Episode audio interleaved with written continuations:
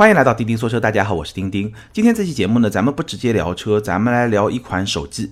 上个礼拜刚刚发布的苹果 iPhone 十一。那为什么要聊 iPhone 十一呢？我既不是苹果的专家，也不是数码产品的达人，我来聊 iPhone 十一肯定是不专业嘛。哎，对了，不专业就是我想要达到的一个效果，因为我聊车。从业十几年，肯定是会从一个专业的视角来聊车，可能会尽量把它聊得更加的全面，然后把各种技术啊、产品的解读讲得更加的深入浅出，能够帮大家更好的去理解这个产品。但是呢，这个视角其实跟咱们很多的听友、跟很多汽车消费者看待产品的视角，并不完全是重合的，可能会有一些偏差。哎，很有意思。那我现在呢，我自己要去买一款手机的时候，我对手机也不是一个专业人士，更是一个普通的消费者。那从这个角度我来看这个产品，我觉得这么一个视角，可能也能够对咱们的很多听友在选车过程中经历的一些问题有一个更好的回应。可能大家可以参考，或者说大家觉得，哎，丁丁有些想法完全不专业不对，也可以在评论区给我提出来。我觉得这个过程很有意思，因为我自己在反思这个过程，然后在想这个过程跟咱们选车是不是有一些非常类似的地方。哎，我发现了非常多非常多有意思的一些角度和一些话题。今天节目里面咱们可以展开来跟大家说一说。那先跟大家说一下我的情况，我为什么会关注 iPhone 十一呢？理由很简单，因为我现在在用的 iPhone 七 Plus。可能关注我们视频或者关注我微博的朋友都知道，我现在还在用三年前买的那个 iPhone 7 Plus。那这款手机呢，本身也不错，用了三年，整个体验也都不错。但是呢，毕竟已经用了三年了，所以也到了该换手机的时候了。那很自然的，我就会在等上个礼拜刚刚发布的 iPhone 十一这款产品。其实已经等了有几个月了，因为最近这几个月，我现在用的这款手机，尤其是续航能力。就这个电池啊，确实是有点盯不住了。基本上我每天早上如果充满电，我到下午两三点钟还得再重新充一次电，然后才能坚持到晚上。所以这个体验已经是不太可以的。所以就一直非常关注这个手机。那我这么多年，我第一部手机我印象中是在二零零三年，好像二零零三年前后买的。其实这么多年我用的手机品牌真的也不算多，还算是比较。也不能说专一吧，就比较简单。因为这件事情呢，我不愿意花太多的时间去研究很多的产品做对比，最后做选择。我相信是不是咱们很多听友里面选车也是这么一个过程？就好像对我来说，这就是一个工具，能够用就行。然后呢，能够好用，就不仅能用，而且得好用。只要能好用，那就行。我也没有那么多纠结，那么多顾虑。而且呢，其实到现在，其实对手机的价格，坦率的说，我也不是特别的敏感，因为。手机对我来说，你只要是方便好用，而且兼具一定的这个生产力工具的这么一个工作，因为很多时候我可能发个微博，或者说做一些视频简单的拍摄，也会用到手机。那如果说这个手机在这方面能够帮到我的话，那就是一个加分项。所以考虑到这些因素的话，其实我对价格也不是特别的敏感。买车对吧？你差个大几千，差个一两万，这个很敏感。但是手机其实也差不了太多嘛，对吧？这个大概就是我的这么一个情况。我最早零三年买的大概是第一部手机是诺基亚，然后第二部手机是三星，这个都不是智能机。然后就入了 iPhone 四，然后是五 S、六 S、七，然后到现在三年，对吧？又该轮换了。那首先考虑到的肯定就是还是 iPhone，因为我待会儿会去说为什么会继续考虑 iPhone。那等到这个手机出来以后呢，哎。其实我有那么两三天非常非常的纠结，我可以给大家分析一下这个产品，然后告诉大家我纠结在什么地方。好，还是用我最传统的那个几点论，我们来分析一下手机这个产品，iPhone 的十一。那我当天晚上呢，其实本来睡的还是比较早的，十二点多睡了，但一直睡不着。然后苹果那个发布会是一点开始，凌晨一点钟开始，我差不多睡了一个多小时还睡不着。到一点半的时候呢，我就打开了一个链接，就看他那个现场直播。然后大概是在两点左右吧，可能这个 iPhone 十一就亮相了。那这个产品呢，我看完以后呢，我觉得最吸引我的亮点大概有两个。第一呢是摄影和摄像功能，但我相信这个产品可能 如果是一个专业的人士能够发现它更多的亮点，包括在发布会上也说了很多。但我真正能够记得住的只有两个，第一个就是摄影和摄像功能。iPhone 十一 Pro，但我感兴趣的是一个比较高端的 Pro 的这个型号。iPhone 十一 Pro 是三个摄像头，一个长焦，一个广角，一个超广角。哎，这个就特别有意思了。当然了，我在此前的节目里面也吐槽过，对吧？它三摄像头要把整个的样子设计的很好看，其实是比较难的。但是我不知道是因为之前看了太多类似的照片，看着看着就习惯了，所以等到它这个真机实机出来以后，背面那个三个摄像头的排列，我觉得。也没有那么难看，至少我觉得能够接受。就像我现在的这个手机，它的摄像头是突出的，最早看到一个突出的摄像头，我也觉得很难接受，就放在那儿就特别不舒服。但是呢，用着用着也就习惯了。那这个三摄呢，可能看着看着也就习惯了，肯定不好看，但是呢，好像也就没那么难看了。最关键的这个三个摄像头，它的长焦、广角和超广角的这个匹配，能够实现的这个效果，哎，这个是非常打动我的。而且呢，从发布会上它展示的信息来看，明显是强化了视频拍摄的功能，哎，这一点其实也是非常打动我的。我待会回去说为什么会特别打动我。而且呢，它放了一张照片，就是强调了或者说是表现了吧，表现了 iPhone 十一 Pro 的这个。夜间模式的这种拍摄能力，两张照片，左边一张，右边一张。左边一张其实都不是特别看得清楚，但右边一张就特别特别的牛逼。整个的夜间模式拍摄的效果非常非常的好。那我们知道华为一直是有一个非常强大的夜间模式。我在今年年初的时候也用过差不多两三个月的华为 P 二零，应该不是华为的旗舰机吧？咱们有了解的朋友可以下方留言。跟我交流一下，P 二零应该不是它的一个旗舰机，但是它的夜间拍摄模式也非常的强大。你大概需要手持两三秒钟，然后呢，它有一个长曝光，应该是有好几张照片吧，然后再通过人工智能，然后把它这个合成。夜间拍摄模式也是非常非常的强大。但苹果现场展示呢，我觉得应该是不会比华为差。然后华为这款手机呢，我其实当时用下来的感受啊，它的摄影功能、拍照功能确实非常的强大，视频的功能也不错，尤其是我刚刚说的这个夜间模式。但是呢，其实我觉得 P 二零这款手机，至少 P 二零这款手机，我觉得它的图片处理是和 iPhone 相比是有差距的，它会给你感觉就是那种浓妆重抹那种感觉，就我觉得它的后期的装饰效果有点太过了。有那么一点过，所以呢，整个的色彩会特别的浓郁，有一点点假的感觉，不像 iPhone 拍出来。包括我的现在这个 iPhone 七 Plus，虽然这个摄像能力跟华为已经是有差距了，但是它整个的软件的调教，最后的处理还是会让人觉得比较的自然。在光线不好的时候，这个差距是明显的，但是只要光线还可以的话，我觉得整个感觉是，至少我个人的审美会比华为的那套系统会更加的出色。那。iPhone 十一 Pro 对吧？三个摄像头，它整体在硬件这个层面上，应该说也是达到了一个相对比较不错的水平，对吧？至少跟华为应该是没有什么差距了，在同一个级别，甚至可能会更好一点。而它整个的软件的处理，至少从现场演示的这个角度来说呢，我觉得哎是非常能够打动我的。所以这个是我看下来，我觉得第一个亮点就是摄影和摄像功能。那第二个亮点呢，就是它的续航能力。这一点其实我也是特别看重的，因为对我来说，有时候手机也是一个工具嘛，对吧？拍点照片啊，拍点简单的视频啊，那这样的话，其实对续航能力的要求很高。如果说你一天在下午两三点或者三四点必须要充一次电，在公司的时候没问题，但是要出个差其实是特别不方便的。iPhone 十一的续航比 iPhone XR 延长了一个小时。那我更感兴趣的 iPhone 十一 Pro 和 iPhone 十一 Pro Max 相比，此前的 iPhone XS 和 iPhone XS Max 分别延长了四个小时和五个小时。那原来的这个手机基本上一天是没有问题，因为我毕竟是用了三年嘛，对吧？第一年用的时候一天也没有问题，现在又延长了四个小时、五个小时，基本上就是说一天半，或者说你重度使用一天没有问题。那我觉得这个表现应该说也是能够比较让我满意的。所以这两个亮点呢，让我非常满意，就是因为本来就想着要买这个手机嘛，然后看到这两方面的提升，尤其是在摄影和摄像功能这方面的提升，恰恰是我想要的，所以这两点是比较满意的，这是亮点。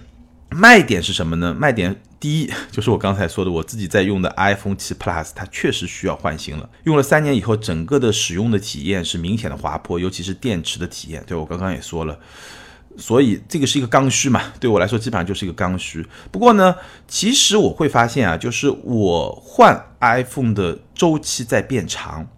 最早的 iPhone 四我虽然也用了三年，但最后一年是非常非常痛苦。然后呢，iPhone 五 S 我用了两年，然后呢，iPhone 六 S 我只用了一年，但是这个 iPhone 七我用了三年。这个三年除了电池之外，其实别的方面的体验下滑并不是特别的明显。所以这个其实挺有意思的。我待会儿会说到，其实智能手机在我看来发展到今天，它已经是越来越成熟了。真正一些颠覆式的创新会越来越少，这个也是一个现实。那这是它的第一个卖点，对我来说，对吧？iPhone 七 Plus 它确实需要换一个新手机了，这就是一个刚需。那第二个很重要的卖点，其实我觉得是苹果它已经建立了一个生态，它是一个封闭的系统，软硬件结合的一个封闭的系统。那最早其实我是不太喜欢这种系统，因为我最早用 iPhone 四的时候，我记得我还越狱过一次。为什么要越狱呢？因为 Apple Store 上的这个软件，很多软件都是付费的啊。越狱了以后呢，你就可以做一些免费的软件。但是我马上发现越狱特别特别麻烦。你越狱一次不是特别麻烦，但是呢，一旦 iOS 它新的系统出来以后，你就要升级，升级完你就要再重新越狱，这个就特别特别的麻烦，因为它这个升级频率还是比较高的。那你每次都要重新越狱就特别麻烦。但是你说不越狱的话，那你原来的免费软件还是没法用，对吧？所以我越狱过一次以后，后来就不再越狱了。慢慢的也会发现，哎，封闭带来了非常非常多的好好处。当然也是随着自己收入的一些增加了，你会发现买一些软件好像也没那么费钱。相比于你经常越狱，然后刷新再越狱再刷新，整个过程带来的麻烦，其实这点成本完全完全是可以承受的。那封闭系统带来了哪些好处能够特别吸引我呢？首先它更加的安全。包括在使用过程中，我用苹果电脑、用苹果手机，其实那么多年从来没听说过有什么病毒的，这个是从来不会有的，因为它是封闭的系统嘛，所以它会更加的安全。包括说很重要的一点就是，这个手机也好，电脑也好，你在弃用之前，你非常容易恢复到一个板砖状态。什么意思呢？就这个手机你不想要了，你想当二手机卖掉了，这个时候呢，你非常简单就能把它恢复到出厂状态。这个出厂状态也就是我说的板砖状态，就它里面是不会有你任何的个人信息的。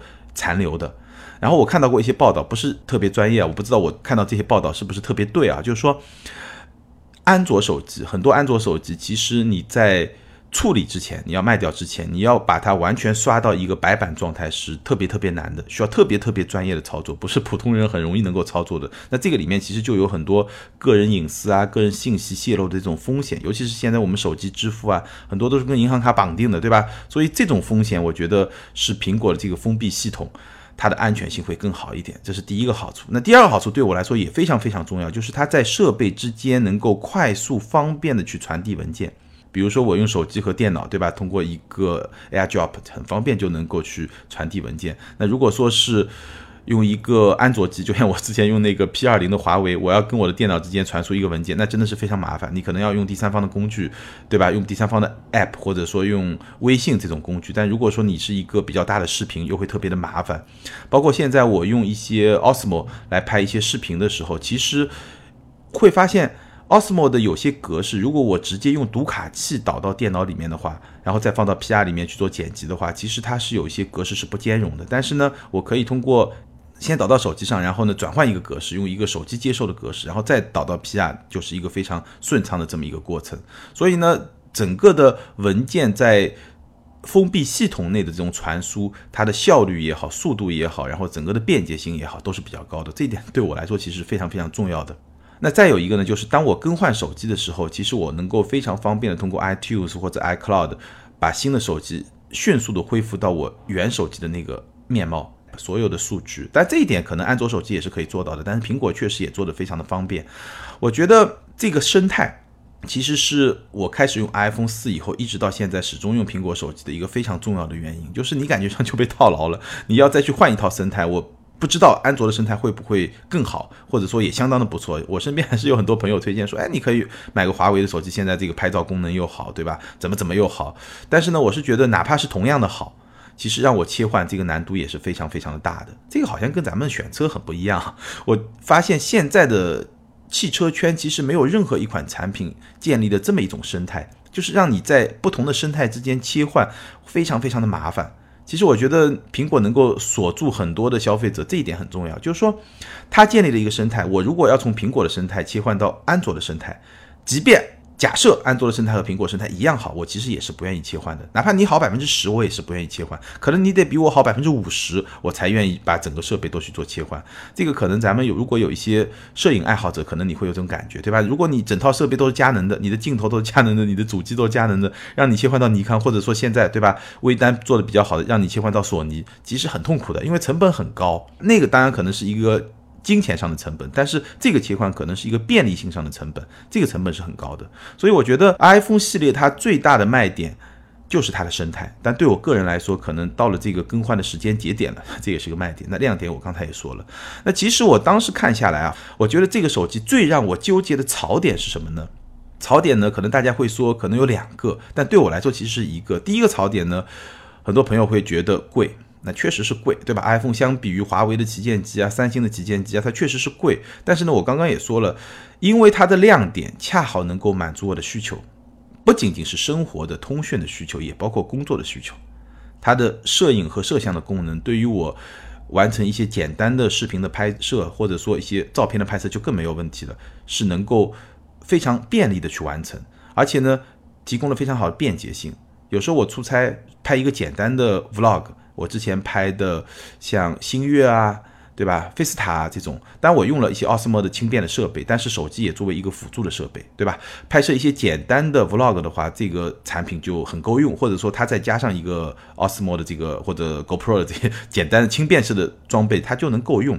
那这个就很好，这个其实是能够在很大程度上减轻我设备的负担，相当于我带个手机，相当于又带了一个简单的一个摄像的设备，对吧？那你别的设备就可以带的少一点，这个还是会非常的方便。所以从这个角度来说呢，既然它已经能够帮助我去完成工作的一部分，那这个时候呢，其实你对价格就没有那么敏感了，因为这个道理大家都懂。如果这个消费品它只是花钱的，那你会比较敏感；但如果说这个东西它同时能帮你赚点钱，那你会觉得那这点投资好像也觉得完全是可以接受的。那第二呢，就是我刚才说的续航能力。对吧？再有呢，就是它的生态和我现在在使用的这些设备的融合度是很高的，所以价格确实有点贵，但是呢，对我来说，从我个人的需求来说，其实是完全可以接受的。但是最大的槽点是什么呢？最大槽点就是这款手机它不支持五 G，这一点啊，其实在发布之前我就基本上知道了，只是在发布会上再得到一个确认嘛，不支持五 G。确实让人很纠结，因为中国的五 G 网络发展的非常快。之前有一个视频非常的火，就何同学对吧，做了一个视频非常非常的火，让我们见识到了这个五 G 的传输的速率的这种非常惊人、非常诱人的这么一个状态，对吧？而一个手机像 iPhone 十一，我觉得正常情况下我应该是能够用到三年，至少也能用两年吧。那今年已经有一些五 G 手机出现了，而且五 G 网络已经开始试点的进行铺设了。那我相信，在中国，二零二零年明年会是一个大规模的铺设。那其实这个手机到明年这个时候，你可能会觉得没有五 G 已经是一个非常非常痛苦的一个状态了，对吧？所以呢，其实对这款手机，我自己最纠结的这个点呢，就是五 G。那怎么办呢？这个手机你总要用两三年，对吧？到明年如果说就是一个落伍，或者说就不得不去更换的话，那那个成本还是确实是有点高的。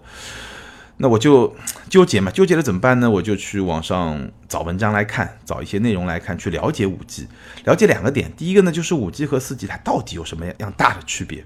第二个呢，就是说中国的五 G 铺设到底是一个什么样的节奏？什么时候我们能够真正的享受到像何同学的视频里面描述的那种一秒钟下载一个高清视频的这么一种 速度和这么一种状态，对吧？我就去研究，那也看了一些文章，最后呢找到了吴军老师的一个课程。这个吴军老师，我不知道咱们有多少听友知道，非常厉害，他也是我非常喜欢的或者说非常敬仰的一位老师了。他是在谷歌做过研发的高管。然后呢，在腾讯做过副总裁，也是负责研发，本身是一个就是 AI 智能方面一个广义的 AI 智能方面一个专家，因为他是在谷歌的时候，像中文啊、韩文啊、日文啊这些亚洲语言的谷歌的搜索都是他来就主导来研发的，所以也是非常非常的厉害。那他当然也写过一些，我看过他写过很多跟科技企业史或者说科技史相关的一些书。最有名的就是《浪潮之巅》，当时他就把互联网和 IT 行业的一些巨头，也不是特别简单，就还算是一个比较深入的一个发展的过程，很好的展现在我面前，所以是我非常尊重，而且我觉得他在这方面确实非常专业的一个一个专家。然后呢，我正好在某一个平台上看到了吴军讲五 G 的这么一个课程。然后我立马就花了二十块钱把它买下来了，因为我觉得他讲五 G 肯定是特别专业的。然后呢，听完课以后呢，当然内容很丰富了，我在节目里面也就不再重复了，人家有版权，对吧？但对我来说最有价值的是两条。第一条呢，他其实在这个课程里面就讲到，到今天为止，全球范围内的五 G 标准还没有最终确定。现在这个版本是 R 十五的版本，但 R 就是不同的版本，现在是 R 十五这个版本。然后他说呢。预计会到二零二零年的三月底，最终把五 G 的方案确定。那个应该是 R 十六的版本，就是全球有这么一个组织，各个国家，包括华为啊、什么诺基亚、英特尔啊、高通啊，包括三星啊这些全球的各个大企业都是在哎这个组织里面，大家共同来讨论来确定五 G 的这个方案。那五 G 的标准最终很有可能是在明年的三月份会最终的确认。那这意味着什么呢？这意味着现在市面上的五 G 手机到明年有可能就没用了。就你现在在新闻里面听到的这种，这个三星发布一个五 G 手机，或者谁谁谁发布一个五 G 手机，有可能到明年就没用了。但不是说一定没用，有可能没用。就如果说你现在发布的这个五 G 手机和到时候最终版本的一些五 G 的标准，如果不是完全融合，那有可能是没用。所以说现在买五 G 手机是有风险的，大概是这个意思。第二点呢，就是说五 G 手机的占比要超过百分之七十五，百分之七十五什么概念？就今天市场上三 G 加四 G 手机的这个市场份额，五 G 的用户要超过百分之八十五，大概需要十年左右的时间。也就是说，这是一个非常非常漫长的这么一个过程。那我们现在也看到中国，对吧？包括有些企业也已经开在开始快速的铺设五 G 的网络，在韩国，在别的一些国家也有。那他是怎么来评价的呢？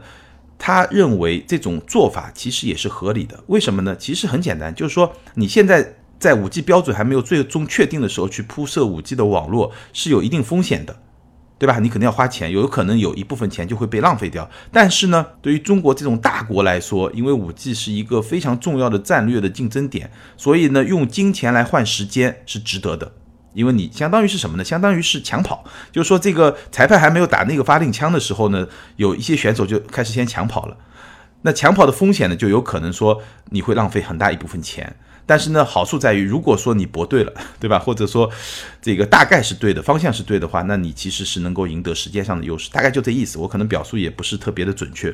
但无论如何，这两点已经能够让我从选购一部 iPhone 的角度来说，打消了非常多的顾虑。什么意思呢？那既然五 G 的标准要明年三月才最终确定，也就是说，真正可靠、靠谱，能够确保很好使用的五 G 的手机，那也要到一年以后，到明年下半年才会问世。而且呢，整个五 G 的网络铺设也没有那么快，对吧？包括他也讲到，像何同学的这个视频里面展现的这种高速下载，也是一种非常理想的状态。就是说，整个基站如果只支持你一部手机，那当然可以那么快。但是如果说一千部手机、一万部手机同时在线的话，其实速度也就没有那么快。也就是说，整个五 G 网络的铺设在比较大的范围内能够去支持一个非常高速的，包括说更加丰富的这个万物互联啊这些应用的话，其实还是会有更长的时间。那我这样一看的话，我觉得如果说我现在买一个四 G 的手机，然后用个两年或者三年，到时候再去换一个更加成熟的五 G 的手机，包括说到时候的五 G 的网络也会相对来说更加的完善。那我觉得这个节奏还是可以接受的。所以呢。在克服了这个最最关键的槽点以后呢，我觉得基本上我去买这个手机就没有什么太多的心理的障碍了。好，整个过程，整个的思考这款手机的简要的过程就跟大家汇报到这个地方。其实我讲的点非常的简单，对吧？我其实想完这个过程，我就一直在想，我很多期节目里面，几乎大部分的节目里面聊一款车，是不是聊得太细了？因为当我自己去选手机的时候，我发现我好像没有关心那么那么多的问题。对吧？就像我聊车的时候聊的外观、内饰、空间、实用性、操控性、动力、配置，聊得特别的全面，是不是有这个必要？但回头想想呢，可能还是有这个必要，因为不同的用户、不同的消费者，他关心的点可能会不太一样。我相信，可能对于某一位消费者来说，他只关心这一部分，对吧？这个三四个最重要的点。另外一部分消费者可能会关心另外三四个点。所以呢，既然咱们是深度聊一款车呢，还是聊的尽量全面一点，也是有必要的。但是呢，反过来说，作为一个消费者，其实我相信每一个用户他在咱们一期节目里面真正获得的信息点未必是全部了。我在选完手机以后，这个是一个非常直接的一个感触，因为这款手机就发布会上他都说了那么那么多亮点，但是我。真正对我有吸引力的，就是那么两三个点，两个卖点，两个亮点。然后呢，我需要纠结的可能就一两个槽点。把这些问题解决了，我就会去选这个手机，对吧？好，我再拓展一下，在这个过程中，我个人的几个感想啊。第一个感想特别深啊，我真是在想啊，咱们汽车圈也发展了那么多年了，啥时候中国汽车品牌能够被奔驰、宝马、奥迪或者保时捷公开的怼？这是什么桥段呢？因为我在看 iPhone 十一。和 iPhone 十一 Pro 它的这个发布会的时候，有一页 PPT，就库克在说的有一页 PPT，其实我印象非常非常的深刻。他对比了 iPhone 十一的芯片和几个主要的竞争对手的芯片，当然 iPhone 十一还是遥遥领先，甚至是现在的 iPhone 十上面的这个 iPhone X 上面的这个芯片，同样是在市场里面占据领先的。但无论如何，它在这个竞争对手里面，它列出了三星，列出了华为的一些芯片。那至少怎么说呢？你这些竞品已经。能够被苹果放在它的发布会上作为一个对标的对象，那就说明你的这个江湖地位就在这个地方了，对吧？我说过，我之前去参加台康保时捷台康的这个发布会，台康可没有把特斯拉作为它的竞争对手放到它的 PPT 里面，没有啊，更别说是中国品牌。你能想象一下，奔驰、宝马、奥迪，对吧？保时捷，哪怕是说丰田、本田、大众这些品牌开发布会的时候，会把吉利、比亚迪的这些产品放到它的 PPT 里面来做一个参照的对比吗？哪怕是说我比你们好，也不会啊，对吧？所以。从这个角度来说，华为真的是很厉害。华为真的是很厉害，不仅是说这个被苹果来怼，而且我刚刚说它提前去铺设一些五 G 网络啊，在五 G 标准制定方面确实非常厉害，也是希望咱们中国品牌的汽车哪天能够达到这么一个高度。这个我在看这个发布会的时候，内心还是挺有感慨的，毕竟报道汽车这么多年了。那第二个感想呢，就是说苹果真的没有创新了吗？这个话题其实我前面提到过一次。确实，毫无疑问，iPhone 现在已经没有碾压式的优势了。包括我自己选择 iPhone，我刚才也说了，其实更多的是看中了 iOS 整个苹果的生态，而不是说这款手机它真的比华为的旗舰机好到哪儿去。这一点我觉得，哪怕好，也没有碾压式的优势，也只是说某些地方比你好一点，某些地方可能还差不多，或者甚至更差一点。但是呢，其实苹果的生态这个还是有强势的。但你说这个就是说 iPhone。没有创新了吗？或者说苹果没有创新？其实我倒是不这么认为，因为我是认为每一代的产品，智能手机这种形态的产品，它的创新空间已经很小了。你说苹果没创新，OK？那你说别的品牌有创新吗？你觉得我 这两天中秋节对吧？你觉得我对着月亮拍一张照片，然后用人工智能给我合成一个其实完全跟我拍的那照片没有任何关系的月球的照片，这个叫创新吗？我也不认为，对吧？这个。我不说它造假吧，但至少我不认为这个是一个创新，对吧？所以其实我觉得不是说 iPhone 没创新了，或者苹果在 iPhone 上没创新了，而是说。智能手机这种产品的形态，它到今天已经是一个非常非常成熟的形态了。它本来就已经没有什么太大创新的空间了。所以，其实虽然说这个产品对苹果的整个收入占比很高，所以对它的未来也很重要。但是，我在这场发布会上，我看到的是，其实苹果已经另辟蹊径了。包括这几年发展起来的 Apple Watch，Apple Watch 虽然说销量还没有很大，但是它的市场份额真的非常非常的高。未来在健康啊，在运动领域啊，就这些方面，其实它的市场空间还是很大的。包括这次的服务，对吧？包月的这个游戏，包月的这个原创的视频、原创剧这些方面，我觉得苹果其实还是会有一些创新的。但咱们话说回来，最后跟大家分享一下，就整个过程，我选手机、买手机的过程和咱们买车的过程，是不是有非常多的可以类比的地方，有非常多相似的地方？其实我觉得是的，比如说。我们在买车过程中其实很正常，你会被它的亮点，会被它的卖点所吸引，但是你最后可能要面对的是槽点。很多听友网友在各种渠道咨询一些买车的时候，他往往会有这样的问题：他说，丁丁啊，这个车可靠性会有问题吗？我身边人都说这个车质量不太好，会有问题吗？或者说这个车油耗比较高，会有问题吗？其实。这些问题啊，我看的多了，我就特别能够琢磨出来他的心态是什么。就是他已经看上这个车了，他已经特别喜欢这个车，他应该是被这个车的某些卖点啊、某些亮点吸引了。但是呢，有那么几个槽点，他总是觉得身边人都这么说，哎，感觉上心里有点过不去，有点特别的担心或者操心。所以呢，借着今天这个话题，咱们就来聊一聊如何面对一款车的槽点。我其实，在。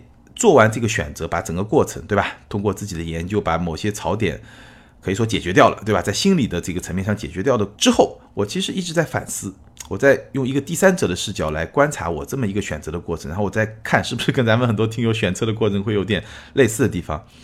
我会发现我是怎么来面对槽点呢？其实是两个过程共同作用的一个结果。首先呢，从理性的层面。我确实是做了比较多的研究，对吧？我去找到了非常权威的专家对五 G 的这么一个分析，然后从而来反过来来推导出，哎，我在现在买一个四 G 手机是不是还合适这么一个结论？我是做了一些研究，去分辨了一些真的槽点，还说假的槽点，或者说这个槽点对我的影响到底有多大，以及把这个槽点结合亮点来看，到底是一个什么样的状态？那通过这些理性的分析，我最后得出的结论是可以接受。哎，这个槽点我可以接受，因为它的卖点和亮点足够突出，而且呢，这个槽点事实上对我的影响，包括说从未来几年、未来两三年的这个维度来看，它的影响没有那么大。那这个是从理性的角度，但另外一个角度其实也是存在的，就感性的角度。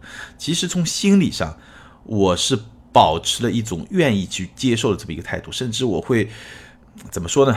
不是特别客观啊，就是甚至我会倾向于去寻找那些支持我做出购买决定的这么一些观点，或者说这么一些证据。这个真的也是很真实的这么一种存在。当然是说，为什么我在感性的层面愿意继续去买呢？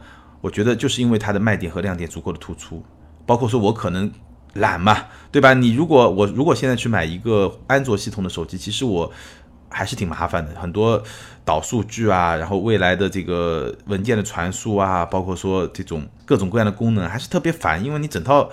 体系整个生态，你整个的很多产品已经在那儿了，那你买一个这个产品，显然是融合度是最高的嘛，所以有点懒的因素在里面，所以我觉得这种感性的因素，这种心理上的这种暗示，其实也是存在的。真的，我相信咱们很多朋友在选车过程中，你真的要非常的理性，绝对的理性，完全没感性，可能也很难，对吧？你听到一款车，就比如说你说三系，对吧？现在有很多各种各样的声音，那你如果真的觉得它香，那你还是会去选它，对吧？所以。其实你在看车的时候，每一款车都是会有槽点的，但是你能不能去接受它，其实就是一个理性和感性共同作用的一个结果。我看了一下咱们最近聊的一些车，比如说轩逸、雷凌，包括 CRV 这些日系车，一个共同的槽点就他们的车机系统确实是不行。别说相比一些造车新势力一些电动车不行，哪怕就是相比一些德系的车、一些自主品牌的车，这个差距也是非常非常的明显，对吧？然后呢，比如说福克斯，那它的内饰质感确实不太好。再比如说 UX，对吧？雷克萨斯 UX 后排确实很小，而且它的整个配置的设置确实有点奇葩。我身边有一个朋友，他其实对这款车特别感兴趣，但是阻碍他的一个最大的槽点是什么？就是一定要到顶配那个车型才有座椅加热，这一点让他就特别特别的纠结。那我也不知道他最后纠结的结果怎么样。包括说 ES 两百，那动力确实是差。所以说每一款车都是有槽点，但关键呢，你怎么样来看这些槽点？那这个一定是一个理性和感性共同作用的这么一个结果。那我当然也没有说一个特别好的方法来帮助你说怎么样来对待这个槽点就一定是对的。那我觉得简单来说还是问自己几个问题。第一个呢，到底这个槽点是一个怎样槽点？是说很多网络上的说法让你觉得是一个槽点呢，还是说它真的有这个槽点？在这一点上，其实我觉得是我们唯一可以做的，就是说先做调研。真的能把这个车的产品的情况搞清楚，但这个也是我在做节目的时候希望能够帮大家解决的问题。因为网络上有各种各样的声音，很多问题真的很多说法，对吧？我也也也没话去说了。但是呢，希望大家听了咱们的节目以后，能够哎更好的去理解，哎到底是怎么样的槽点，同样到底这个产品是怎么样的亮点。亮点也有很多被夸大的成分，对吧？这个是能够更好的去理解，这个是做出判断的一个基础。那第二呢，你可以去想一想，对你的影响到底有多大？比如说这个车动力不好，那你是不是很在乎动力，对吧？比如说这个车车机很差，那你是不是很在乎这个车机的体验？还是说你觉得啊，那我就用手机呗，对吧？车就是一个代步功能呗，对吧？你想一想，对你的影响有多大，以及说你最看重的点是什么？这辆车是不是有足够吸引你的卖点和亮点，让你可以去忽视它的这些槽点？其实就像是我在。看这个 iPhone 十一的时候的这种心态一样，对吧？那再有呢，冲动也好，情绪也好，喜欢也好，这个其实也是人之常情了，非常正常。你要真的喜欢这款车，其实很多时候稍微宽容一点也是完全没有问题的。好，以上是我作为一位消费者选择 iPhone 十一 Pro 的心路历程，不知道大家是不是认同？那今天的互动话题呢，请大家聊一聊你在选车的时候是如何面对一辆车的槽点的。以及你在买车之后，这个槽点到底怎样影响了你的使用和生活？还是那句老话，留言和互动永远都是对主播最大的支持。好，接着咱们来看上一期节目的听友留言。那上一期节目呢，咱们聊了三款车：保时捷 Taycan、宝马 X3M 和 X4M，ID 是硕 World 下划线 Peace。这位听友他说，钉钉网上有人传 Taycan 原本用的架构跟 Model 3一比，差的太多，回炉重造出了量产版，依旧比不上。要等到下一代才能达到现在 Model 3的水平，平台落后我是相信的。大众激进的电动化策略也是刚刚发布 MEB 的 ID.3，电动车领域我觉得特斯拉才是绝对的王者。平台角度来说呢，台康确实用的是 MSB 这个平台呢，不是一个纯电动车的平台，是 Panamera 的平台魔改而来的。所以从这个角度来说呢，平台不是特别的先进，确实是一个事实。但是呢，我觉得你拿 Taycan 和 Model 3。或者和 Model S 这些车来比呢，我觉得没有办法简单的拿出一个谁比谁好这么一个结论。因为比如说在续航能力、在自动驾驶这些方面，那特斯拉明显是有优势的。但是在运动性能，包括说在整个车的做工工艺这些层面来说，泰康的优势也是非常的明显的。所以这两款车在电动车的发展道路，就像我上期节目里面聊的，其实它的发展重心是不太一样的。那我相信他们的下一代产品可能会有更直接的针锋相对，会各自进入到对方的这么一个。核心的优势领域去一定会发生，但只不过就今天来看，他们的产品之间，我觉得各自的优势还是相对比较明确的。包括说，我们也看到 taycon 刷了纽北圈速之后，发布了以后，上市了以后，对吧？这个伊隆马斯克直接就在 Twitter 上发言，要让 Model S 去刷纽北的圈速，但是呢，这个计划是被延迟了。而且我们现在看到他在纽北测试的 Model S 的这个车，明显是有比较。强的改装的这个痕迹的，所以最后也不知道这个圈数出来会怎么样。但是即便出来，我觉得可能这个说服力也不是特别的够，因为那个车跟咱们市场上买到的 Model S 应该差别还是会比较大的。下一位听友偷鸡的少年他说，跟家里人说买个 M 三玩会被拒绝，说买个叉三 M 却大概率能通过。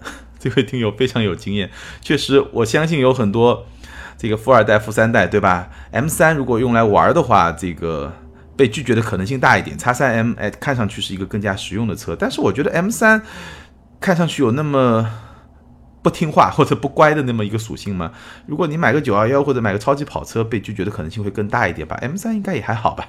好，感谢听友们的留言，也欢迎这两位听友把你们的联系方式通过个人微信号。全拼的钉钉小马甲留给我，你们将获得的是由途虎养车网赞助的美孚一号经典系列小保养体验券，价值四百五十元。那具体的领奖方式呢？可以参考咱们本期节目的简介。好，更多精彩内容，欢迎关注我们的微信订阅号“钉钉说车”，在那里你可以看到我们更新越来越多的视频节目。当然，你也可以通过新浪微博钉钉说车钉钉跟我进行交流和互动。好，感谢大家的支持和陪伴，咱们周四接着聊，拜拜。